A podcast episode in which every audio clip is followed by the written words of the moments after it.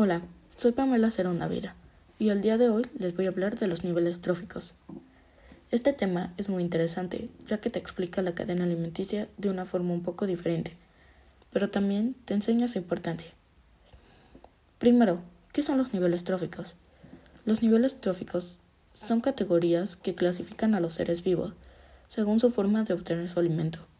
La forma más fácil de representar los niveles tróficos es la pirámide trófica que está dividida en productores, consumidores y descomponedores.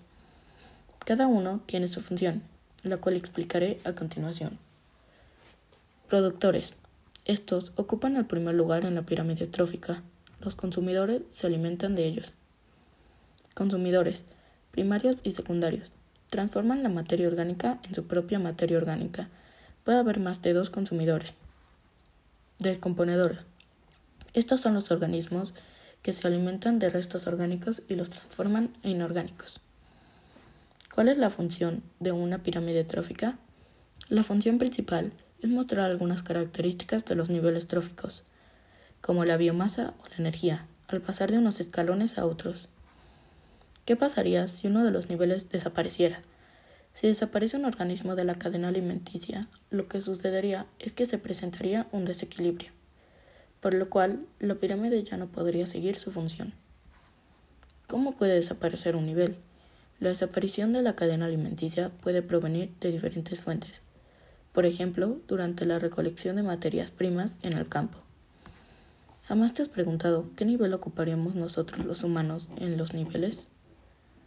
El ser humano se encuentra en los consumidores, específicamente un omnívoro, capaz de consumir tanto vegetales como carne, por lo que ubicarlo en, un nivel trófico resulta complicado. Un ejemplo es cuando una planta, que sería el productor, es la comida de un ratón, el consumidor primario, y este ratón es el alimento de una serpiente, el consumidor secundario.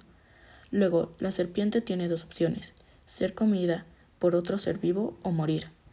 Si se muere, se descompondría por las bacterias, los hongos, etc. Así se crearía una pirámide trófica en conclusión, cada nivel de una pirámide trófica nos ayuda a ver la cadena alimenticia de estos seres vivos. Y claro, también nos enseña a qué grupo o nivel pertenece en la pirámide. Gracias.